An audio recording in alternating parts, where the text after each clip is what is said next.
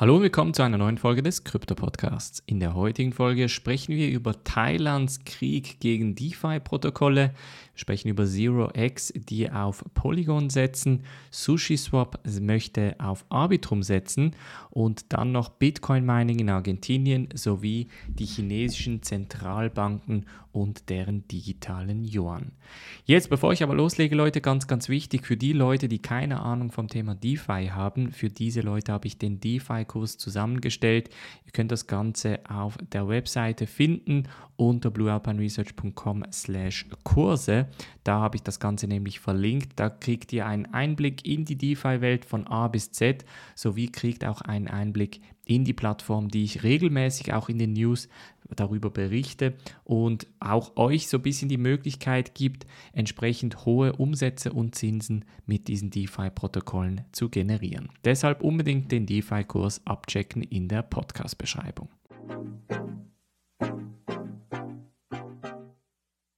Springen wir in diese erste News Story und zwar geht es darum, dass Thailand nun ein DeFi-Protokoll im Auge hat, welches sie entsprechend regulieren möchten.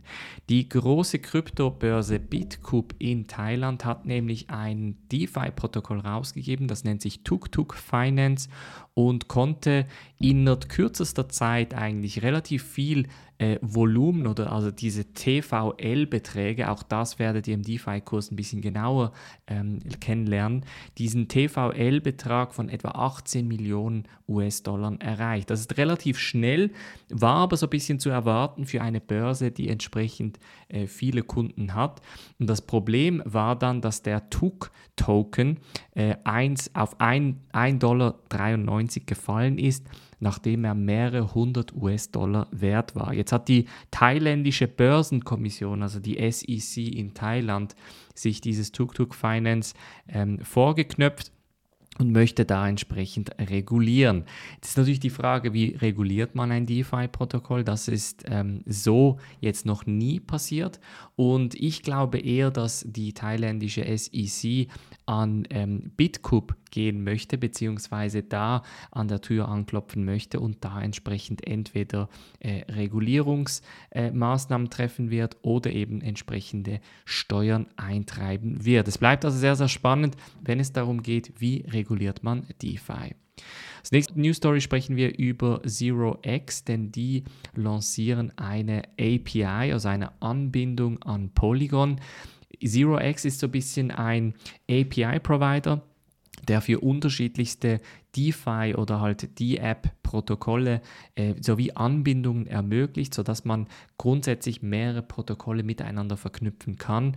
Und der neueste Trend ist jetzt natürlich in der DeFi-Welt, dass man mit Polygon irgendwie zusammenarbeitet, sodass man entsprechend auch skalieren bzw. günstiger in der DeFi-Welt sich bewegen kann. Jetzt hat ZeroX genau das gemacht und eine API für oder auf Polygon lanciert, sodass die Leute die eine dezentralisierte Börse äh, bauen möchten oder Liquidität haben möchten, entsprechend Polygon nutzen können. Und nochmal eine, eine News aus der DeFi-Welt und zwar geht es um SushiSwap, denn auch die werden jetzt auf die Second-Layer-Lösung Arbitrum setzen. Ich hatte ja vor ein paar Tagen darüber gesprochen, dass Uniswap auf Arbitrum setzen möchte beziehungsweise dass das Ganze sogar gewotet wurde und zwar so ziemlich einstimmig angenommen wurde, dass man auf Uniswap entsprechend Arbitrum einsetzen soll. Und jetzt kommt auch SushiSwap und möchte da auf Arbitrum setzen. Bei SushiSwap ist das Interessante, dass man eigentlich einen äh, Multi-Chain-Weg gegangen ist. Also man hat von Anfang an eigentlich mehrere Ketten oder eben Blockchains unterstützt, unter anderem auch eben Polygon und Binance Smart Chain.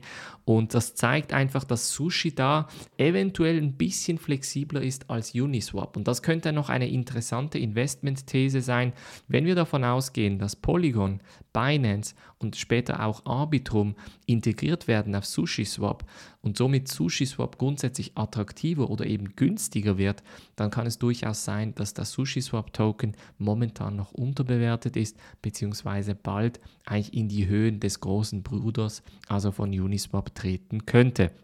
Hier also an diesem Dienstag eine kleine Investmentthese für euch.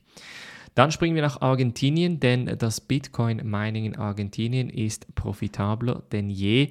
So ein bisschen eine Mix, ein Mix aus Devisenverkehrsbeschränkung, Energiesubvention und massive Inflation hat dazu geführt, dass die Miner in Argentinien momentan etwa einen Bitcoin für etwa 4000 US-Dollar meinen können. Jetzt könnt ihr euch natürlich den Profit ausrechnen. Bitcoin-Preis heute Morgen etwa zwischen 36 und 37.000 US-Dollar und das zeigt natürlich, wie profitabel das Ganze sein könnte. Das hat natürlich auch Interesse aus dem Ausland auf sich gezogen. Denn das kanadische Mining-Unternehmen Bitfarms Limited möchte das größte Mining-Rechenzentrum in Südamerika in Argentinien aufstellen. Macht wie gesagt grundsätzlich Sinn, vor allem jetzt auch mit der Flut aus China in Richtung Nordamerika kann ich mir durchaus vorstellen, dass wir aus China nach Nordamerika und dann nach Südamerika diesen Weg weit verfolgen können. Das heißt, wahrscheinlich wird jetzt Argentinien da auch im Bitcoin-Mining eine wichtige Rolle einnehmen. Jetzt Investmentthese da ist natürlich schwierig. Man kann versuchen, irgendwie direkt oder indirekt in diese Mining-Unternehmen zu investieren, aber das ist für private Anleger relativ schwierig. Aber man kann sich zumindest mal Bitfarms Limited ein bisschen anschauen und darauf pokern quasi, dass man entsprechend in Mining in Argentinien investieren kann. Und dann zum Abschluss noch News aus China, denn der digitale Yuan soll keine Konkurrenz für den US-Dollar sein, sondern eher eine Konkurrenz für Zahlungsanbieter wie Alipay. In China äh, kann man fast überall mit WeChat Pay oder, oder WePay und Alipay entsprechend äh, Einkäufe tätigen. Also ob man jetzt Früchte auf dem Markt kauft oder irgendwie ein Auto kaufen möchte, kann man das alles eigentlich mit Alipay relativ gut abwickeln. Und der digitale Yuan möchte sich da ein Stück vom Kuchen natürlich abschneiden. Das heißt, die äh, Zentralbanker sagen da ganz klar, wir möchten eine Art äh, Smart Contract basierten digitalen Yuan rausgeben, sodass man entsprechend einen Vorteil dieser Währung auch ähm, aufziehen kann. Jetzt fragen sich viele, ja, wie sollten das genau funktionieren? Die Idee hinter einer CBDC wird sehr wahrscheinlich sein, dass die Zentralbank direkt an den Konsumenten oder an den Bürger entsprechend Gelder rausgeben kann. So kann man natürlich die Wirtschaft um einiges besser kontrollieren als mit dem Zwischenschritt der Privatbanken.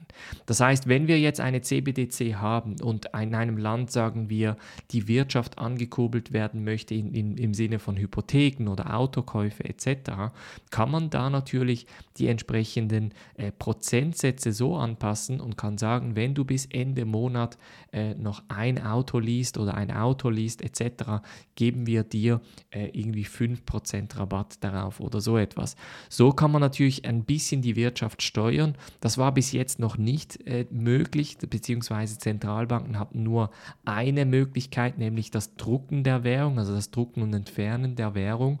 Und das ändert sich mit einer CBDC möglicherweise, denn wie gesagt, man kann gewisse Smart Contracts so programmieren, dass unter gewissen wirtschaftlichen Umständen die Währung entsprechend attraktiver oder eben nicht attraktiver gemacht wird und so entsprechend den Konsum steuern.